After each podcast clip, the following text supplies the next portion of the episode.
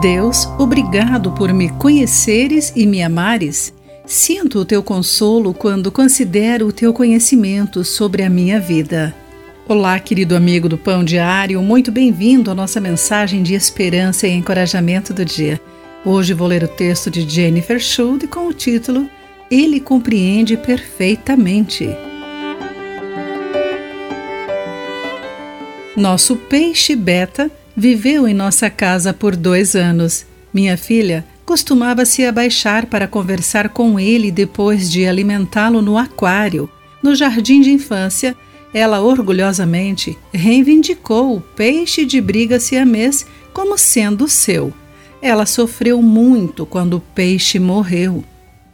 Minha mãe me aconselhou a ouvir atentamente os sentimentos dela e a lhe dizer que Deus a compreendia perfeitamente.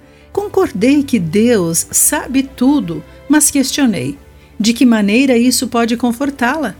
Ocorreu-me que Deus não está apenas ciente dos eventos em nossa vida, mas vê com compaixão a nossa alma e sabe como os acontecimentos nos afetam. Compreende que as pequenas coisas podem parecer grandes, dependendo da nossa idade, dores passadas ou falta de recursos.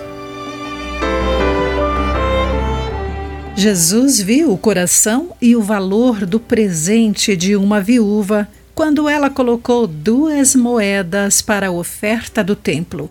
Ele descreveu o que isso significa para ela, dizendo: essa viúva depositou na caixa de ofertas mais do que todos os outros.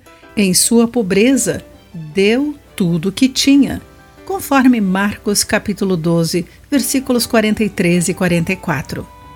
A viúva guardou silêncio sobre a sua situação, mas Jesus reconheceu que aquilo que os outros consideravam uma pequena doação para ela era um sacrifício. Ele vê a nossa vida da mesma maneira, que encontremos o conforto em sua compreensão ilimitada. Querido amigo, você demonstra sua compaixão por alguém que sofre? Como Deus responde quando você fala sobre os seus problemas? Pense sobre isso. Aqui foi Clarice Fogaça com a meditação do dia.